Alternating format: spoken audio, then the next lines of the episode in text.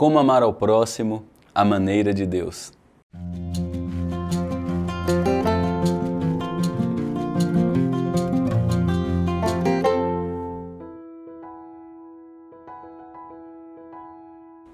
O propósito de Pedro nesses versos é estimular os crentes a amarem ao próximo intensamente.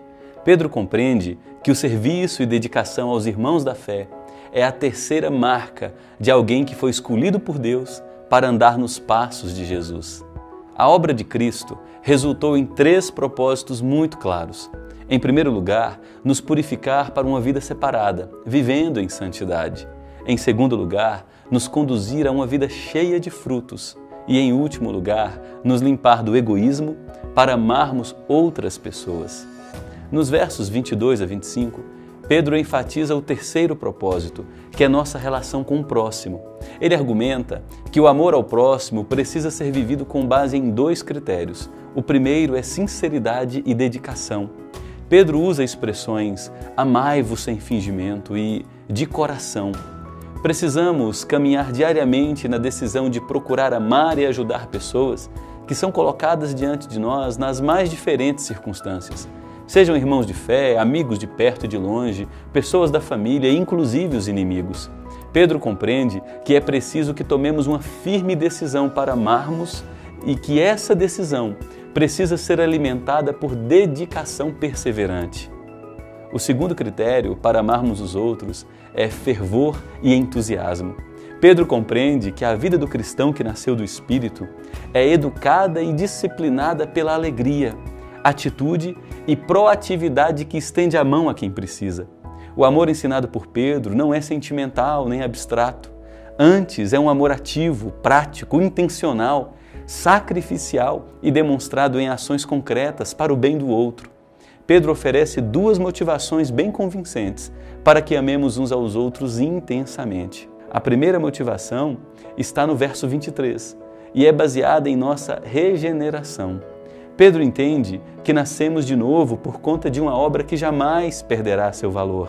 Uma obra que foi levada a seu pleno cumprimento através da entrega eficaz do Cordeiro, que foi morto antes da fundação do mundo. No entendimento de Pedro, regeneração é uma obra completa que nos transforma em nova criação.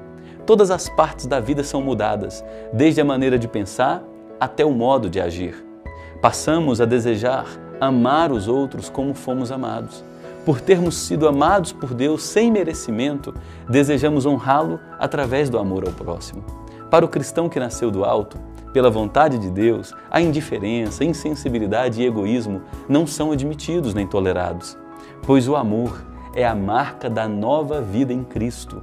A segunda motivação de Pedro se encontra no verso 24 e diz respeito à nossa finitude, a rapidez com que a vida passa. Pedro afirma que a vida é como uma planta que cresce, apresenta beleza, mas seca com o calor do sol, cai e deixa de ser. Portanto, amamos intensamente pela razão de não admitirmos a possibilidade de jogar fora a única e passageira vida que recebemos de Deus. Desejamos viver com propósito, almejamos chegar ao fim da rápida jornada e termos contribuído para o bem do outro compreendemos que pessoas precisam ser amadas e as coisas usadas.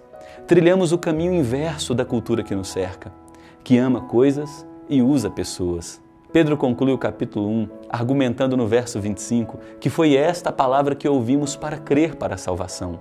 Fomos alcançados pela graça de Deus quando ouvimos que Ele nos amou de tal maneira que entregou seu Filho sem pecado para realizar a maior de todas as obras, nos perdoar e libertar de todo mal.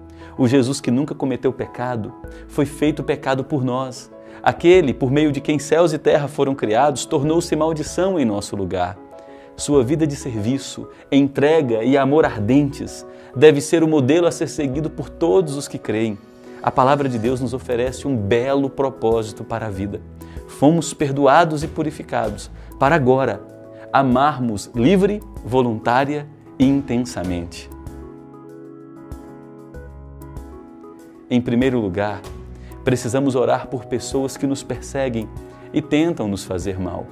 O amor ao próximo, especialmente pelos inimigos, é a marca distintiva do novo nascimento. Em segundo lugar, precisamos nos mover em direção ao amor ativo, que é a dedicação a quem se apresenta caído pelo caminho e precisa da nossa compaixão. É preciso considerarmos os que estão lançados à beira do caminho e orarmos para que Deus nos use com poder e graça. Em terceiro lugar, precisamos também nos lembrar que a vida passa rápido demais. É necessário cultivarmos o bem, vivermos com o propósito de marcar o maior número de pessoas ao nosso redor. Em último lugar, somos chamados a viver bem com nossos irmãos da família da fé, servindo-os com alegre dedicação, pois a leitura que o mundo sem Cristo faz é se a mensagem pregada impacta e transforma primeiro aqueles que a anunciam e são também responsáveis por vivê-la. Deus, ensina-me a amar aos que me perseguem, a ir em direção aos próximos a mim com dedicação, entrega e desejo de fazer o bem. Deus, retira-me da apatia, da compreensão superficial de tua palavra. Leva-me a viver em obediência e amor, servindo aos meus irmãos de jornada com demonstração real de compaixão. Inscreva-se em nosso canal do YouTube e ative o sininho. Acompanhe-nos também nas redes sociais e acesse o site abibliapurisimples.com.